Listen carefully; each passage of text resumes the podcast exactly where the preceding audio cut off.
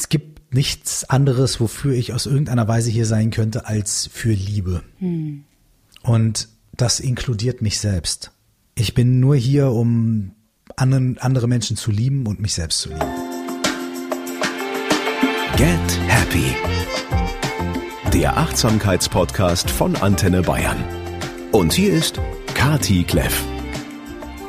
Und ich sage herzlich willkommen. Es ist die dritt- oder viertletzte Ausgabe im Jahr 2022. Wir sind mittendrin in der berühmten Vorweihnachtszeit.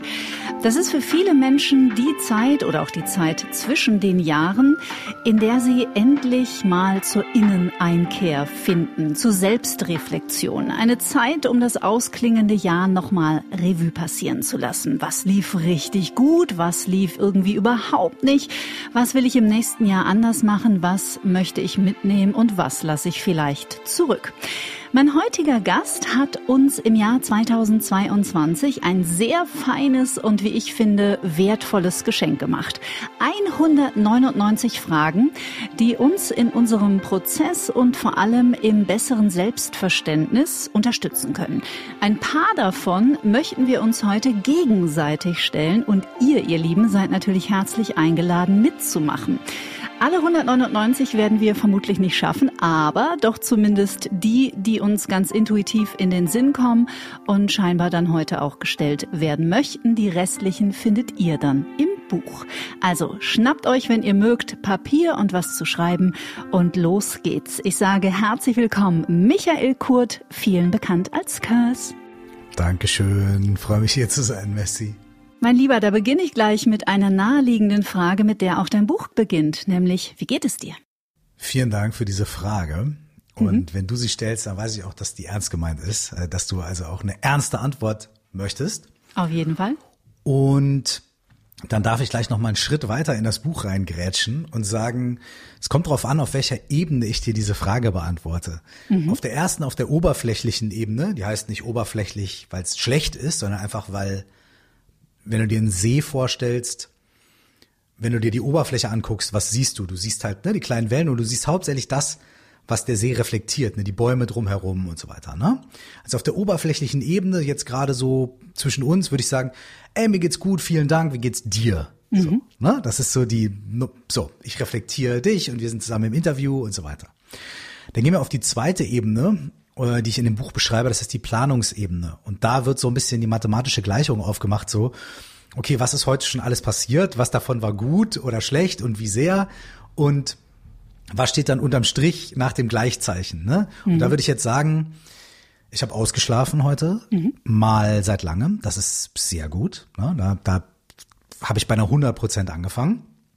Ähm, dann hatte ich leider keine Zeit zu frühstücken, bisschen blöd, aber ich habe einen lecker Kaffee getrunken und äh, der lecker Kaffee hat mir dabei geholfen, ein bisschen klarzukommen.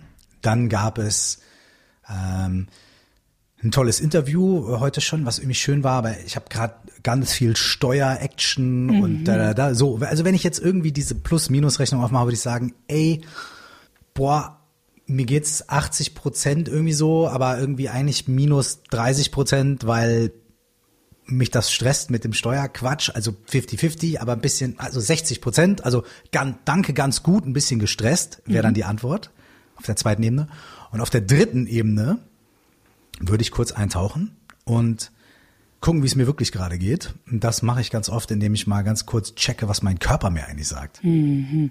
Mein Körper sagt mir, da gibt's eine innere Unruhe, die kommt aus da gibt es eine innere Unruhe und, und, unter dieser Unruhe ist auch eine Wut.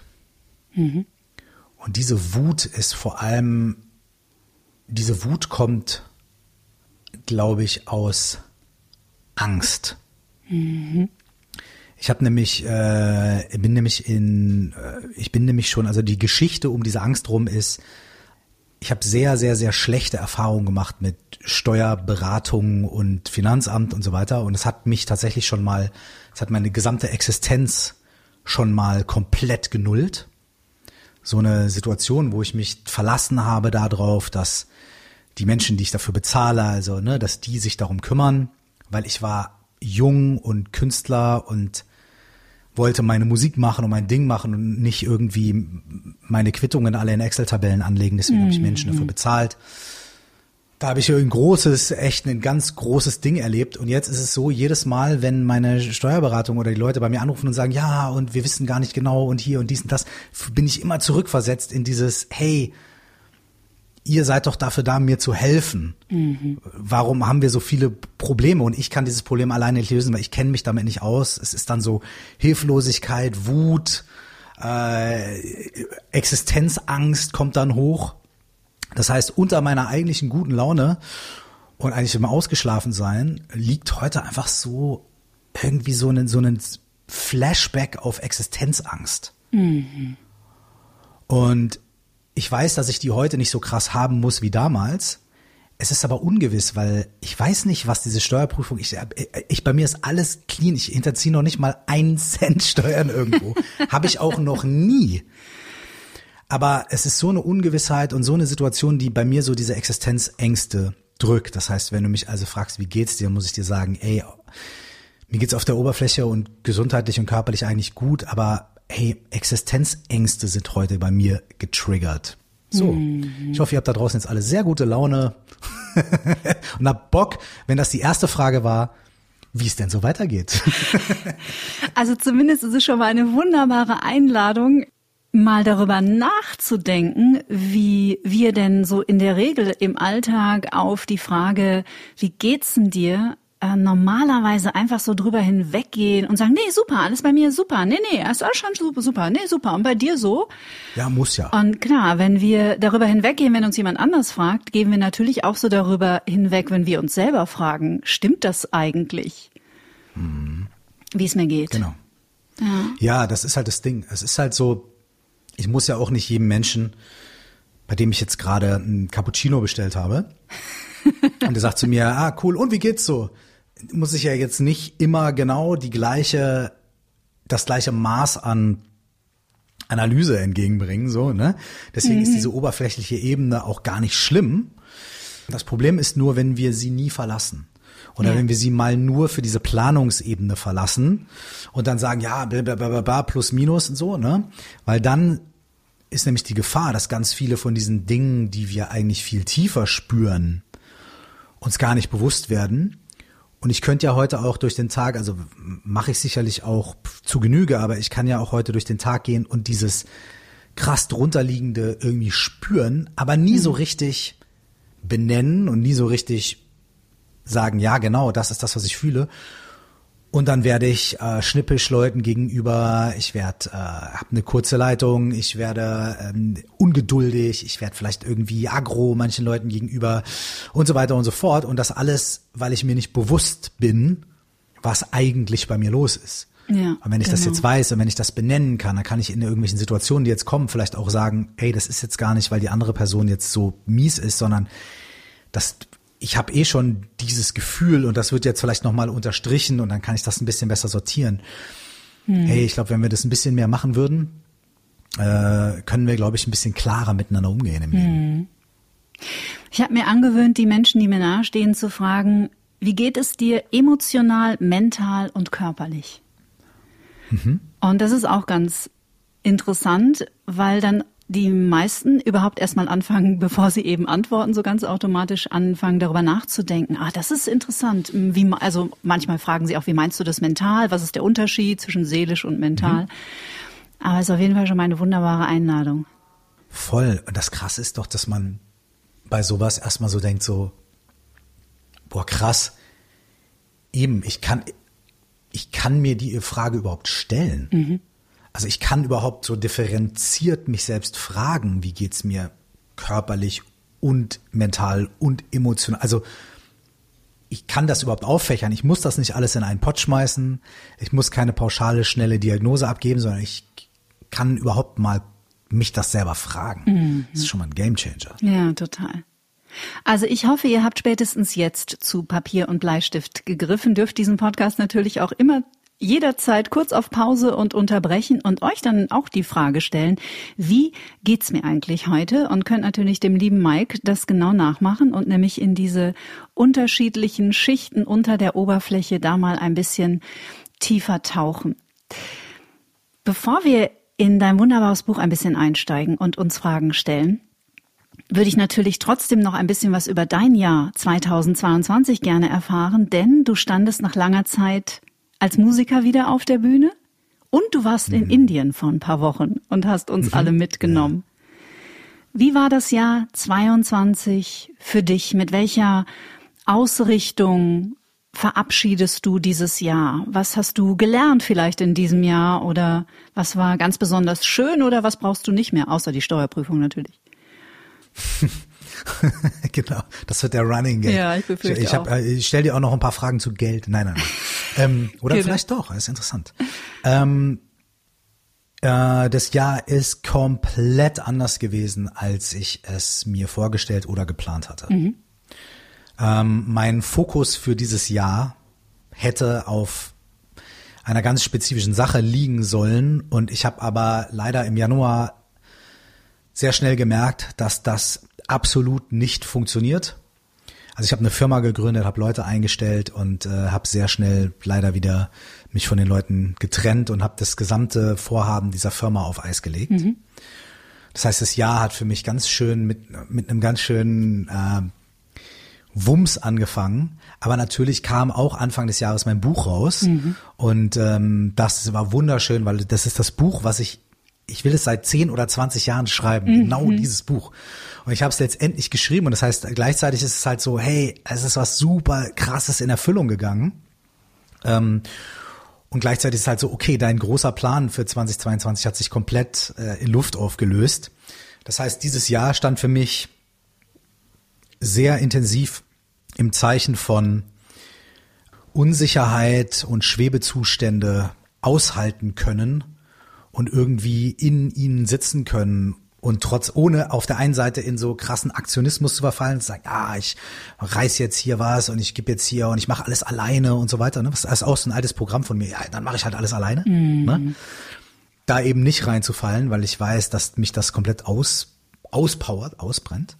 Auf der anderen Seite aber auch nicht in so eine Lethargie zu verfallen ne, und zu sagen, oh, es klappt alles nicht, es geht alles nicht, sondern irgendwie die Mitte zu finden und zu sagen, okay, was, was kann ich machen?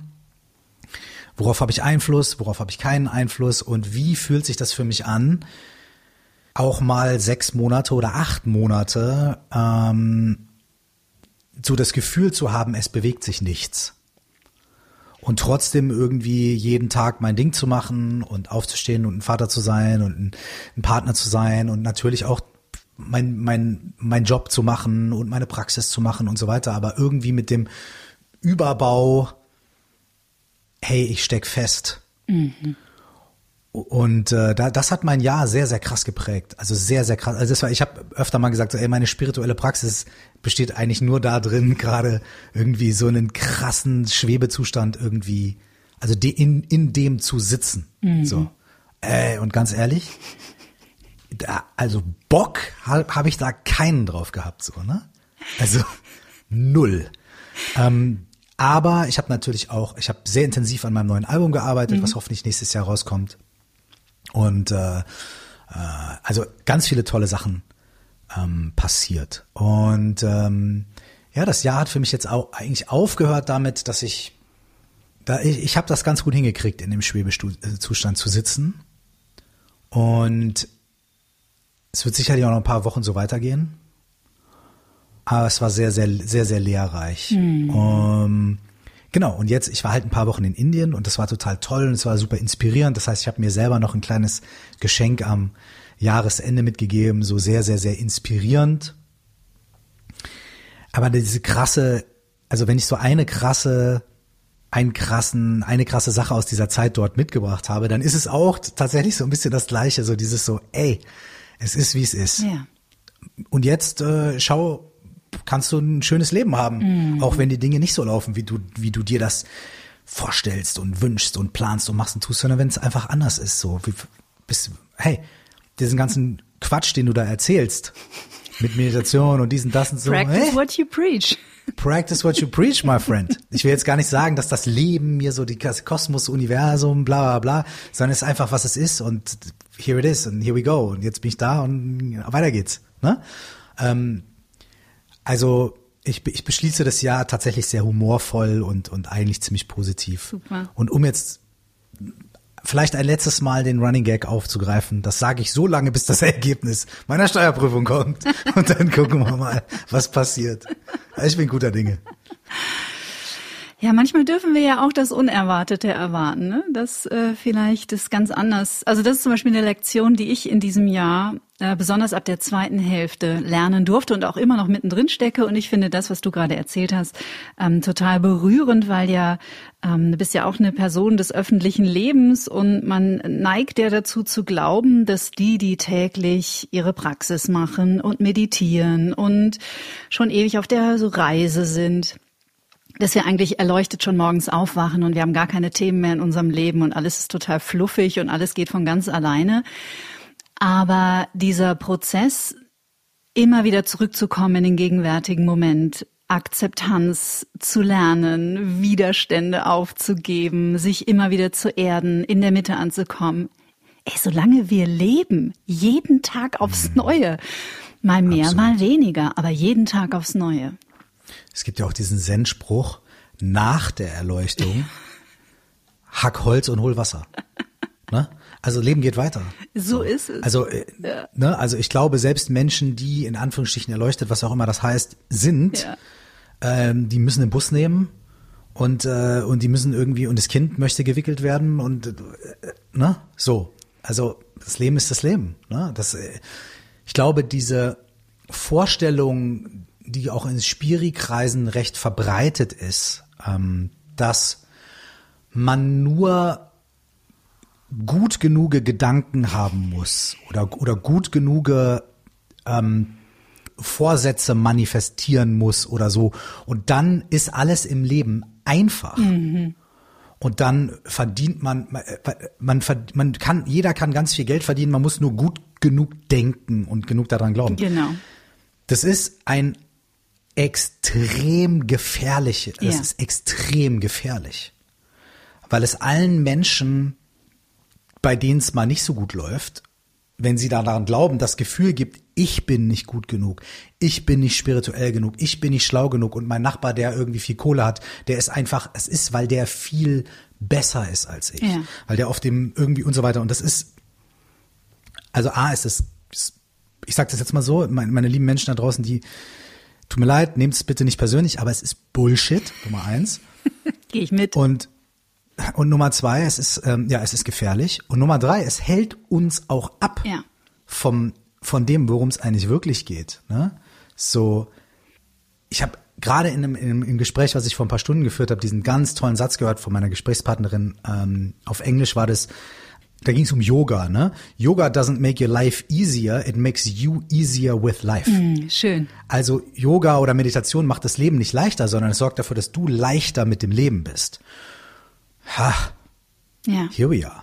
Ne? Ja. Und ähm, ja, selbst wenn wir erleuchtet, deswegen glaube ich, selbst wenn wir erleuchtet aufwachen, Holz hacken, Wasser holen, Reifen wechseln, Buchhaltung machen. Wie heißt das Buch nochmal von Jack Hornfield? Ist das nicht? Und nach der Meditation Kartoffeln schälen oder Wäsche waschen oder so? Es gibt doch, oder? Kann sein, ja, ja, ja, genau. Das ist dieses Zen-Ding so. Ja, ja, voll. Ihr seht es, ihr Lieben. Es finde ich total wichtig, dass du das nochmal betont hast. Ich ähm, erwähne das auch immer mal wieder an der einen oder anderen Stelle, weil da sind wir natürlich voll in dem Bereich der sogenannten toxischen Positivität. Die hm, führt zu mhm. gar nichts, außer zu noch mehr Selbsthass, Selbstzweifel. Und dann trifft man vielleicht auch noch an einen Menschen, der einem so einen Satz sagt wie, tja, dann willst du es eben nicht genug. Oh. Und ähm, das tut richtig mhm. weh. Ja, und wie gesagt, das ist halt auch einfach nicht hilfreich. Genau. Ich glaube, es gibt, es gibt für alles eine Zeit und einen Ort. Mhm. Wenn ich in einem, in einem, ich sage jetzt mal, in einem ganz isolierten Ding bin, ein sportlicher Wettkampf, ne? Und ich habe die sportlichen Fähigkeiten und ich gehe jetzt aber nicht regelmäßig zum Training oder irgendwie was und so, ne? Und dann sagt mir meine, meine Trainerin, hey, willst du das eigentlich wirklich? Mhm. Dich wirklich, du willst es nicht genug. Du wirst nicht gewinnen, weil du es nicht genug willst. Ne?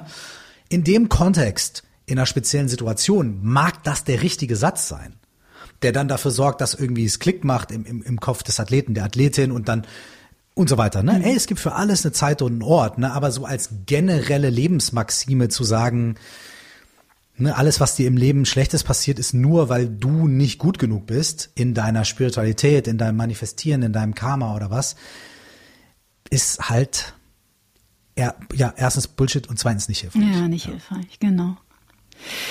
Ich habe ganz intuitiv in deinem Buch geblättert mhm. und habe mir ein paar Fragen angemarkert. Magst du anfangen oder soll ich anfangen? Wie hättest du es gern? Mm, ich ich fange mal an, ja, wenn ich darf. Gerne. Hau raus. Ja, auch ganz intuitiv. Was ist gut daran, manchmal nicht weiter zu wissen? Das ist eine schöne Frage, die an unser kleines Vorgespräch anknüpft. Ich persönlich habe besonders in diesem Jahr gelernt, dass das Leben doch ganz schön Überraschungen für mich bereithält, wenn ich mal nicht mehr weiter weiß. Ich kann mich oder war ein bisschen gezwungen auch, mich in dieser Phase ähm, in Akzeptanz zu üben. Also es gibt ja diese diese fünf Phasen der Trauer. Ich krieg die jetzt nicht mhm. ad hoc mhm. alle ja. so zusammen, aber du weißt oder ihr wisst vielleicht auch, welche ich meine. Und ich finde, wenn man nicht mehr weiter weiß, dann ist es ähnlich. Also erst gibt es so eine totale Verzweiflung, dann kommt eine Wut, dann kommt hm. Zumindest bei mir häufig so ein blinder Aktionismus, der führt überhaupt hm. irgendwo hin.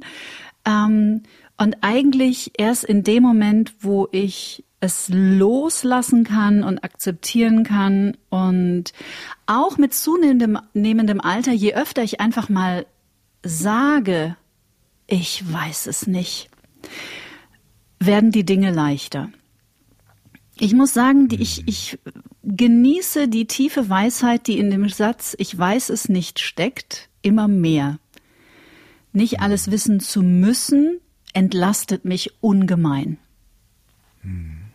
Ich glaube, ich bin in den Phasen, in denen ich nicht mehr weiter weiß, am meisten gewachsen, auch wenn es sicherlich die unbequemsten Phasen waren und sind. Hm. Dankeschön. Sehr gerne. Ist ganz ungewohnt für mich, mir mal auf der anderen Seite eine Frage stellt.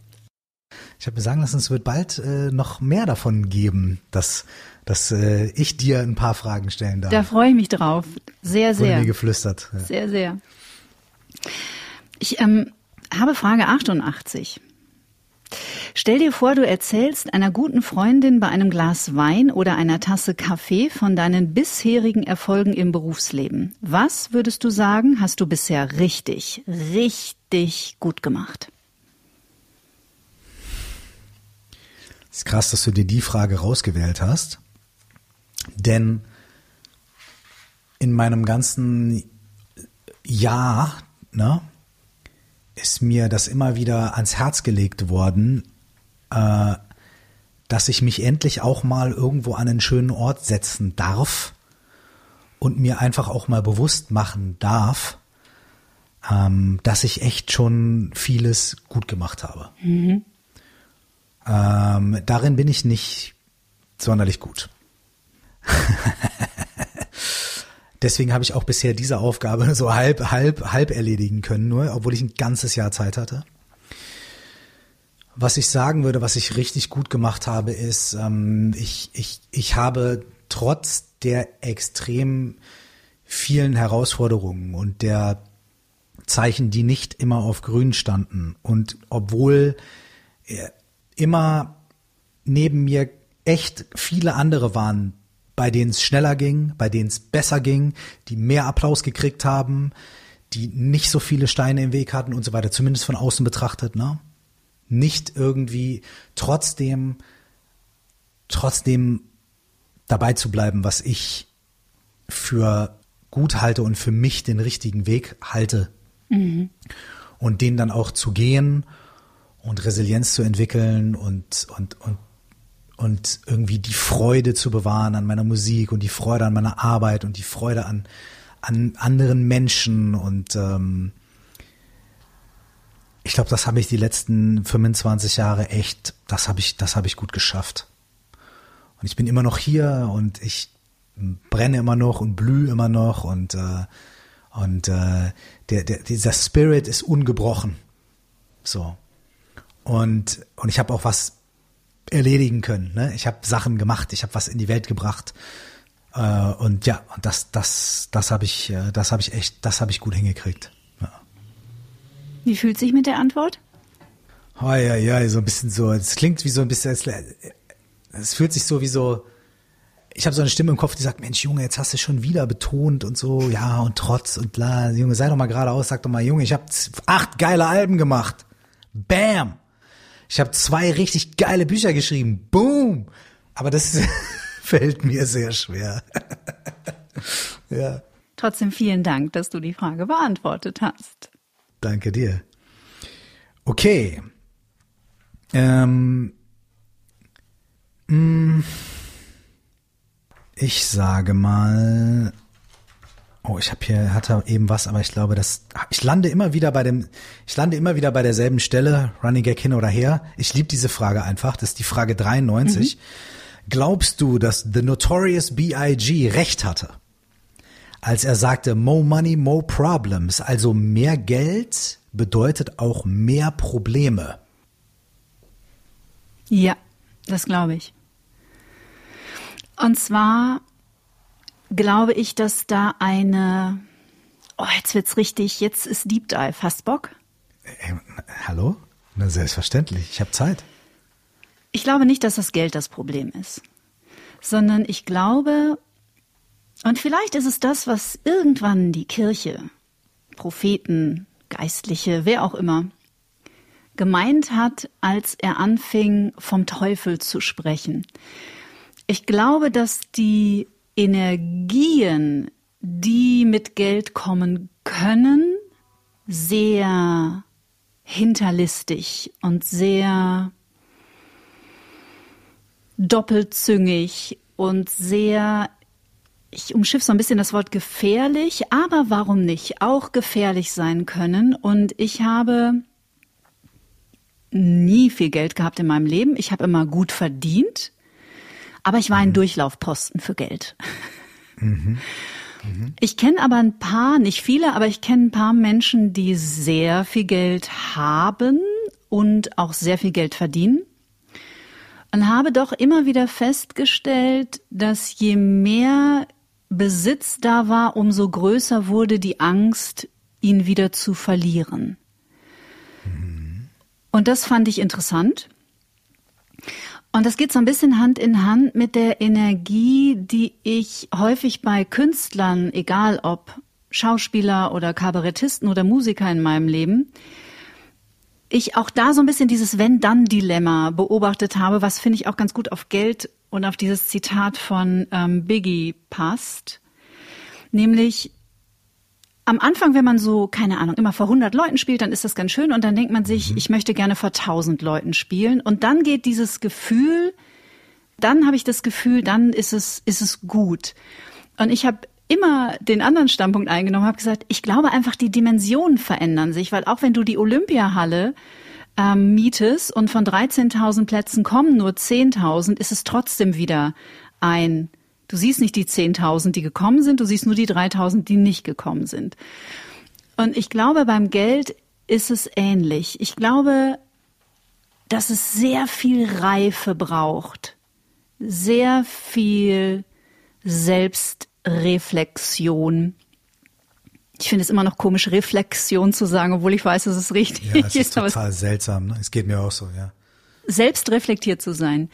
Ich glaube, dass es ein sehr stabiles Umfeld braucht, um wirklich gesund, ein, eine gesunde Distanz und ein gesundes Verhältnis zum Geld zu haben und auch aufrecht zu erhalten.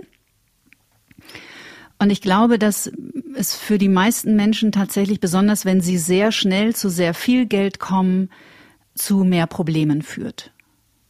Mhm. Das glaube ich. Also könnte man sogar das Ja dahingehend differenzieren, dass man sagt, je weniger vielleicht auch Selbstreflexion man hat, desto größer ist die Tendenz, dass halt Geld zu Problemen führt. Wo man, ja, könnte man das so sagen? Ja, ich würde sagen, ja, gehe ich mit. Also ich glaube per se nicht, aber wie gesagt, ähm, eine gute Stabilität, ein klarer Blick, eine, eine gute Selbstreflexion ähm, halte ich für total wichtig. Eine Bodenständigkeit. Und auch so ein bisschen so einen spielerischen Umgang damit. Mhm. Ja. Gewisses Gelöstsein. Ja, genau. Von dem, von einer Zahl oder von einem Besitz oder von einem. Hm. Ja. Interessant. Hm, Dankeschön. Sehr gerne. Interessant. Schöne Frage, tatsächlich. Biggie. Hm. Guck mal, witzig. Ich hatte auch die Frage markiert, was ist gut daran, manchmal nicht weiter zu wissen, die du mir schon gestellt hast. Darf ich sie zurückspielen? Gerne. Kann ja kein Zufall sein. Ich habe die Frage so exemplarisch äh, ganz oft schon beantwortet in Gesprächen zu diesem Buch. Ne? Äh, weil mich oft Leute gefragt haben, ja, welche Frage hast du dir denn am meisten gestellt, während du das Buch geschrieben hast? Und dann habe ich mir halt diese exemplarisch quasi rausgesucht. Das heißt, ohne jetzt in meine exemplarische Antwort zu springen, die ich schon 20 Mal gegeben habe, beispielhaft, ne? Gucke ich mal, was jetzt gerade in diesem Moment das Gute daran ist. Mein erster Impuls ist zu sagen, nichts. Ne? Ist gerade nicht gut, fühlt sich nicht gut an, macht keinen Spaß. Aber jetzt kommt mir der Gedanke, dass obwohl ich vielleicht gerade in einer bestimmten Situation nicht weiter weiß, ich weiß, dass auch diese Herausforderung nicht das Ende sein wird. Mhm. Auch diese Herausforderung wird vorbei sein. Auch diese Herausforderung wird auf irgendeine Art und Weise sich lösen. Das heißt nicht, dass es Spaß machen wird, das heißt nicht, dass es cool wird. Aber wie sagen die Kölner, es ist nur, es ist nur immer Jod, ja Jange. So? Et gut wird gut. Genau, ja, also und dass ich das überhaupt merken kann, ne, dass ich überhaupt so irgendwie das Gefühl haben kann von so einem tiefen, ey, es, das, es ist, it's okay, es wird, ne? so rum oder so rum. Das ist echt eine Menge wert. Weil Über das Gefühl bügelt man oft weg und das ist auch nicht irgendwie so ein Optimismus oder oder so, sondern es ist ein ganz es ist ein zartes Pflänzchen, dieses Gefühl, aber es ist äh, so un, unumstößlich. So ein, äh, ey, weißt du, das Gute daran, manchmal nicht weiter zu wissen, ist, äh, auf der anderen Ebene ist, okay, dann kann ich was Neues lernen, dann kann ich neue Strategien finden und so weiter. Ja, okay, gut, aber das ist alles ein bisschen wischiwaschi gerade. Aber wirklich, was drunter liegt, ist dieses so, ey, da werde ich nämlich darauf zurückgeworfen und kann checken, ist, dies, ist das noch da? Ist dieses Grundvertrauen, dieses Grundding, ist das irgendwo da? Auch wenn es nur ganz leise ist, ganz leicht und ganz klein. Ist es da? Und die Antwort ist ja. Das ist gut. Lässt mich erstmal tief durchatmen. Kleine Nachfrage würde ich gern stellen. Ist dir noch bewusst und feierst du dich dafür, dass du es überhaupt als dieses Gefühl identifizieren kannst und nicht dieses Gefühl bist? Also wie großartig das ist, dass du es beobachten kannst. ist einer der größten Gamechanger auf meiner eigenen Reise und in meinem eigenen Umgang mit, mit mir und der Welt, ist das einer der größten Gamechanger. Eben zu sagen, das ist ein Teil, all diese Dinge sind ein Teil von mir und ich kann sie, ich kann sowohl die Gedanken als auch die Gefühle irgendwie so ein bisschen identifizieren und auseinanderdröseln und habe deswegen nicht das Gefühl, jede, jeder Schmerz, jede, jedes Problem, das bin ich, das ist mein Leben, so, sondern hey, das ist ein Aspekt, das ist ein Teil, der ist, der ist für eine bestimmte Zeit da, der hat für eine bestimmte Zeit einen bestimmten Stellenwert und dann wieder nicht und so weiter. Aber mein Ich in Anführungsstrichen ist zu so einem ist ein dynamisches System von ganz vielen verschiedenen Bestandteilen, die sich ständig verändern und so weiter. Und das zu checken und zu sehen, macht es viel leichter, weil dann ist nämlich nichts erstmal zumindest nicht für einen ganz langen Zeitraum Mm, genau, ja. der absolute Absturz und so weiter und so fort. Ne? So natürlich gibt's Momente, in denen boah, ne? Ähm, ja, nee, ich feiere mich nicht dafür, weil ich nicht das Gefühl habe, dass das irgendwie was ist, was ich jetzt super geil mache, sondern ich bin extrem dankbar mhm. dafür. Und ich bin meinen Lehrerinnen und Lehrern dankbar, ich bin im Leben, aber ich bin auch mir dankbar dafür. Ich bin auch mir dankbar dafür, dass ich mir diese Zeit genommen habe und diese da durchgegangen bin. Das ist ja auch nicht immer angenehm, so eine Reise. Mhm. Ähm, zu, zu sagen, ey, ich, okay, ich nehme mir die Zeit, ich gebe mir selbst dieses Geschenk, mhm. Ähm, das da, da irgendwie das zu üben. Mhm. So, und das irgendwie zu lernen und diese Tools zu lernen und, und, und, und immer wieder mich hinzusetzen und mir das immer wieder anzugucken und ja, ja. Äh, dafür bin ich äh, mir selbst dankbar, ja. ja Schön. Auf jeden. Vielen Dank. Ich dir auch für diese wunderbare Antwort. Your turn. Dankeschön. Wenn du magst. Machen wir noch zwei, drei, ja, ne? Ja, gerne. Äh, ich, wie gesagt, ne? ähm, ha. Ja, auch eine ganz andere Ebene. Das ist eine sehr systemische Ebene, aber die ist schön. Okay. Denk an ein, ein, ein aktuelles Problem, eine aktuelle Herausforderung in deinem Leben. Hm? Mhm. Wer ist zurzeit am wenigsten an der Lösung dieses Problems interessiert? Warum? Welchen Nutzen hat das Problem für diese Person?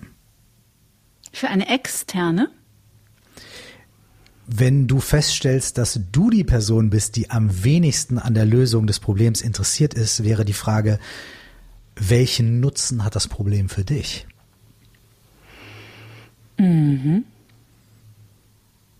Also nachdem ich mittlerweile weiß, wofür ich wiederum sehr dankbar bin, also das, was du ähm, in der letzten Antwort gesagt hast über diesen Prozess, durch den du gegangen bist und so. Also diese Aufhebung der Identifikation mit Gefühlen und so weiter war natürlich auch für mich ein totaler, also der Gamechanger Punkt, der entscheidende. Hm.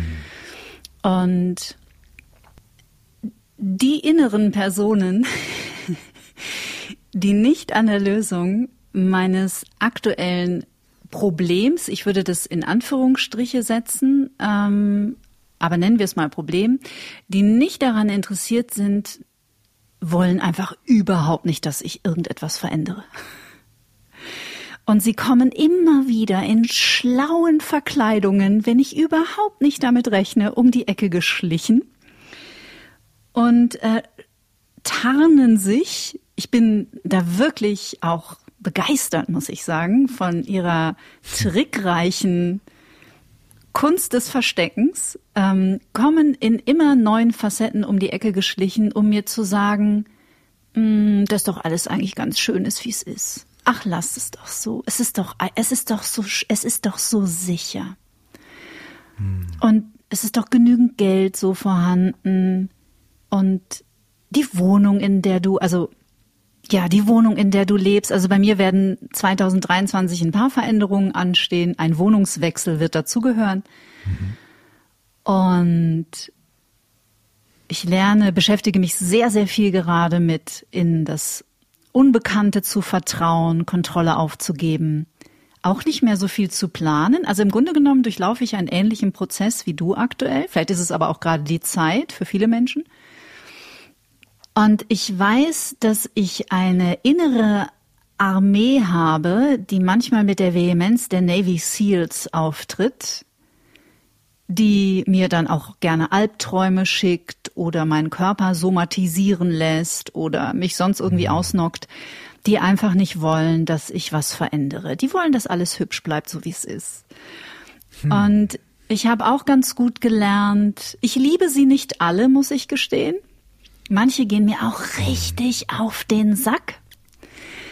Aber dennoch habe ich zumindest gelernt, ihnen zuzuhören und ihnen eine Stimme zu geben, mich freundlich zu bedanken und auch nicht mit ihnen zu diskutieren. Das war auch ein längerer Prozess. Das habe ich eine Zeit lang gemacht. Ähm, ich, weiß noch, ich bin großer Fan von Selbstgesprächen. Und meine äh, ehemalige Therapeutin hat mir mal den Tipp gegeben, ich soll einfach, wenn ich das beim Spaziergang mache, soll ich mir AirPods reinsetzen. Dann denken die Menschen, ich telefoniere, hm. damit ich nicht in der Öffentlichkeit mit mir selber reden mhm. durch die Fußgängerzone laufe.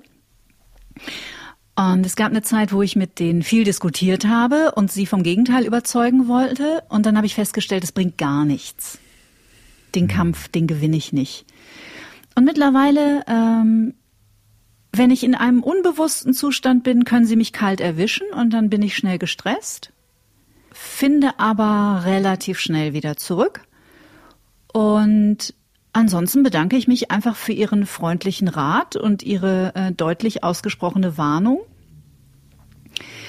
Und habe tatsächlich gerade in den letzten Wochen etwas sehr, sehr Interessantes festgestellt. Und das würde mich interessieren, ob du das auch kennst.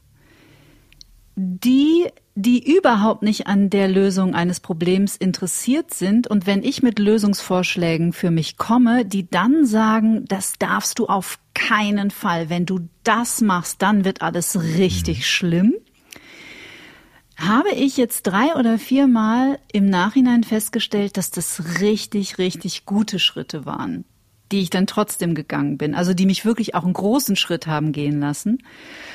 Und das ähm, habe ich fast ein bisschen amüsiert beobachtet und dachte, ach guck mal, ist ja interessant. Also wenn jetzt diese innere Armee aufläuft und sagt, ähm, das darfst du auf keinen Fall. So, das ist kein Problem, lass einfach alles so, wie es ist dass ich mich immer mehr traue, es dann erst recht zu machen. Hm. Aber das gelingt mir natürlich auch nicht immer.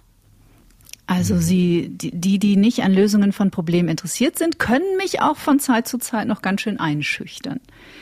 Mhm. Ja. Und äußere Personen sind es eigentlich gar nicht mehr für mich. Das gibt's fast mhm. gar nicht mehr in meiner Weltanschauung. Ich weiß nicht, wie es dir da geht. Also erstmal danke für die Antwort. Gern. Ähm, naja, bei mir ist das, was äußere Personen angeht, ich meine, ich bin ja selbstständig. Das heißt, ich kann mir unterm Strich auch einfach aussuchen, mit wem ich arbeite und mit wem nicht. Und wenn es in manchen Situationen nicht mehr vor oder zurück geht, dann gibt es nur ganz wenige Situationen, in denen ich nicht sagen kann, okay, ich gehe oder du gehst. Ne? Ich glaube, diese Frage bekommt einen ganz anderen Stellenwert, sobald Menschen sich in einem, sagen wir mal, angestellten Konstrukt befinden, wo ja. es Hierarchien äh, gibt und bestimmte äh, Organigramme und, und Kommunikationslinien und so weiter. Und da kommt es oft zu irgendwelchen Problemen innerhalb von so einer Struktur. Und da gibt es durchaus auch Personen, die an bestimmten Situ äh, Posten sitzen. Ist jetzt gar nicht höher oder tiefer, sondern einfach nur für die dieses, was für die einen Leute ein Problem ist, halt total gut ist, ne? weil mhm. es deren zu deren Machterhalt beiträgt oder zu deren weniger Arbeit oder zu Rechtfertigung des Postens oder whatever it is, mhm. ne? Und ähm, und und da greift diese Frage in so einem klassischen systemischen Sinne irgendwie sehr gut. Du hast die jetzt aber auf dein inneres Organigramm gebracht, sagen mhm. wir jetzt mal. Ne? Und das ist natürlich ganz genauso spannend, weil dann können wir nämlich sehen, in uns drin gibt's das ja auch. Da gibt's ja auch bestimmte Strukturen und da gibt's ja auch bestimmte Anteile. Da gibt's irgendwie den äh, muffeligen äh, Pförtner oder oder die die die äh, oder was auch immer was das ist. Ne? Bei dir, du hast es jetzt eben zum Beispiel die Armee genannt, ne? die Navy Seals. Du kannst es ja auch sehr schön bildlich beschreiben. Die Navy Seals, die kommen und mit, mit, einer, mit dieser Navy Seals Vehemenz mhm. sagen, nee, nee, nee, nee, machen wir nicht. Und die Navy Seals, du kommst ja nur in die Navy Seals, wenn du die härtesten Tests durchlaufen hast, die krassesten Prüfungen, das ist ja die absolute Elite-Einheit. Ne? Mhm. So. Und oftmals sind, und da springe ich jetzt mal auf die Metaebene, sind unsere inneren Kritikerstimmen, die, die am krassesten trainiert sind. Mhm. Weil das ist nämlich, und jetzt kommt der Punkt, das ist nämlich deren Aufgabe. Ja. Wir haben die, wir haben die, wir haben die trainiert. Also bei Freud heißt es irgendwie das, das, das Superego, ja. Und das Superego beschreibt er im, im Groben so, dass er sagt, na ja, es gibt so einen Anteil unserer Psyche und dieser Anteil ist dafür da, den Status quo zu erhalten. So bloß keine Experimente, da, da, da und so weiter. Und dafür muss dieser Teil unserer Psyche uns auch oft kleinreden. Ne, das, das, bei manchen Leuten, und die benutzen alle Mittel. Manchmal reden die uns klein, manchmal sagen sie eben, nein, ist doch alles super, so wie es ist. Ne? Also das kann sich immer drehen, je nach Persönlichkeitsstruktur, mhm. je nach Mensch und so weiter. Aber die wissen genau, welche Knöpfe sie bei uns drücken müssen, mhm. so dass wir den Status quo erhalten. Und eigentlich ist das eine wichtige Aufgabe innerhalb unserer Psyche. Ne? Das ist ein Regulatorium. Deswegen haben wir die so gut ausgebildet. Ne? Und ich hatte so ein ganz interessantes Erlebnis. Jetzt wird's ja ein bisschen abstrakt, aber vielleicht kann die eine oder andere Hörerin oder Hörer das nachvollziehen. Ich habe, so wie du jetzt die Navy Seals beschreibst, gibt's bei mir natürlich auch solche Punkte. Und ich habe mich schon öfter da mal auf die Suche gemacht und ich hatte so ein ganz interessantes Erlebnis. Ich habe mal einen von denen getroffen. Äh, also in, in meinem Kopf quasi so, ne, mhm. ne, in meiner Imagination. Mhm. Und ich habe dem dann gesagt, Alter, was, was soll das hier eigentlich? Ne? Der hat zu mir gesagt, weiß ich nicht. Du hast mich doch eingestellt. Geil. Ne, der, der, also es war wie so ein, so ein Beamter mit so einem Aktenkoffer, der da sitzt in so einem riesigen Raum und irgendwie so, äh, so, ne? Nicht so, ey, was, ne? Und der Typ so, ja, du hast mich doch eingestellt. Ich, ich arbeite für dich. Du hast mir die Job Description gegeben. Ich sitze jetzt hier und mache so gut ich kann meinen Job. Frag mich doch nicht, warum ich das mache. Ich arbeite für dich. Mhm. Und das war so, wow, stimmt. Die arbeiten für mich. Und das heißt, so wie du, du kannst auch Nein sagen. Du kannst dir noch sagen, ey, vielen Dank für euren Rat. Ich mache jetzt was anderes. Ja. Ne? Ihr arbeitet für mich. So. Und, äh, und das ist crazy, ne? da an diesen Punkt zu kommen, sozusagen, ey, alle meine inneren Anteile, auch mein innerer Kritiker, der mir sagt, wie scheiße ich bin und so, der arbeitet für mich. Mhm. Ich habe den eingestellt, ich bin der Boss. Das heißt, ich kann auch sagen, nee, so nicht. Und das, äh, das ist derbe interessant. Ja. Es ist eine großartige Geschichte. Das ist echt eine Erfahrung, die fehlt mir noch. Also dass ich die mal sowas konkret gefragt hätte und sie hat, ich muss die, glaube ich, vielleicht einfach mal, muss ich denen mal konkrete Fragen auch stellen. Aber ist ja großartig, wenn der dann so ein Eigenleben und sagt, ey Typ, keine Ahnung, du hast mich doch hier hingesetzt. Du hast mich eingestellt. Das ist wirklich, ich sehe das noch vor mir, wie, wie, ich habe das mit einem, mit, mit einem Gegenüber halt, mit einem, mit einem, äh, mit einem Partner zusammen gemacht, mhm. so, ne? Und da habe ich den angeguckt, habe ich gesagt, und da meinte er so, ja, what does he say? Und dann ich so, ja, what does he say? Und dann habe ich, hab ich die Frage laut gefragt, ey, warum, ne? Und dann kam diese Antwort in meinem Kopf zurück. So wirklich so, ich habe diesen Typen gesehen, der da so sitzt, so von seinen, von seinem Aktenkoffer hochguckt und mich anguckt und so wirklich so aus tiefstem Herzen sagt, ey, was, was fragst du mich da? Ich habe keine Ahnung, Alter. Ich, ich arbeite für dich. Du hast mich eingestellt, Mann. Was willst du von mir? Ich mache hier nur meinen Job. So, weißt Ganz du? Schön. Es war so, es war so, das war schön. Hey, ähm, viele Leute, also du und viele Leute werden das ja sicherlich auch wissen, aber es gibt so eine ganz tolle Übung. Man kann die alleine machen, man kann die aber auch mit anderen Leuten machen, so quasi das innere Team. Wenn man so vor so einer Situation oder einer Aufgabe steht, ne, und wo man gerade merkt, ey, auf der einen Seite so, auf der anderen Seite aber so, aber da gibt's auch noch den Aspekt und so weiter, dann kann man mal spaßeshalber sagen, gut, wenn das alles innere Stimmen sind, ne, die eine Stimme will geradeaus, die andere will nach links, die andere will sich am liebsten gar nicht bewegen und so weiter, wie viele von denen entdecke ich denn in mir? Mhm. Und dann lass mich doch mal aus Spaß denen irgendwie mal so wirklich so einen Charakter geben. Das eine ist irgendwie der, äh, ja, der grummelige Pförtner hatten wir es eben, das andere sind die Navy Seals, dann sitzt irgendwo der Verwalt und keine Ahnung, ne? Und dann der eine heißt vielleicht Herbert und die andere heißt äh, Sabine und keine Ahnung was, ne? Und dann macht man das mal immer so aus Spaß, schreibt sich die auf verschiedene Zettel jeweils und dann kann, kann man die mal so auf dem Fußboden auslegen und sich dann einfach mal so auf den jeweiligen Zettel draufstellen und sagen, so, ich bin jetzt nur Herbert, der grummelige Pförtner. Mhm. Was sagt der denn dazu? Ne?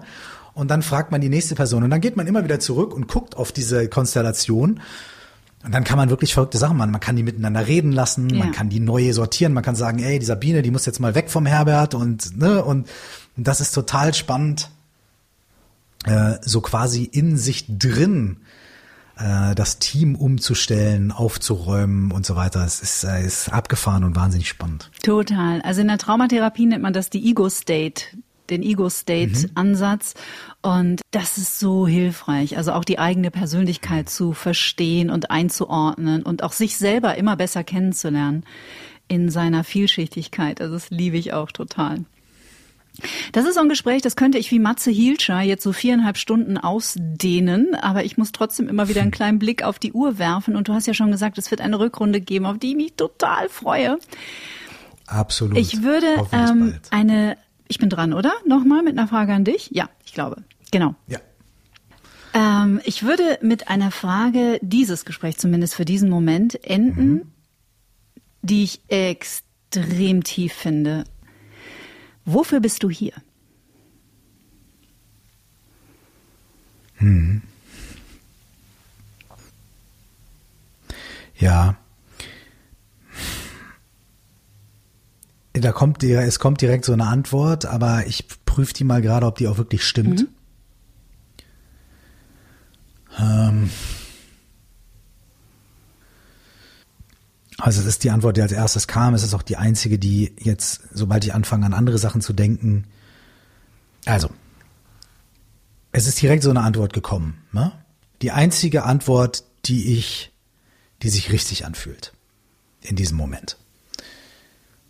Dann ist aber sofort meine innere Stimme gekommen, Alter, das ist der, das kitschigste und klischeeigste, was du nur sagen kannst. Ne? Dann habe ich mir gedacht, ja, okay, das mag sein, ich gucke jetzt nochmal. Mhm. Habe ich nochmal geguckt und habe auch mal so ein paar andere Sachen gerade mir angeguckt. Vielleicht könnte es auch das und das sein und vielleicht könnte ich differenzierter. Ich bin immer wieder da runtergekommen, also immer wieder so wie so plumps runtergekommen an diesem Punkt.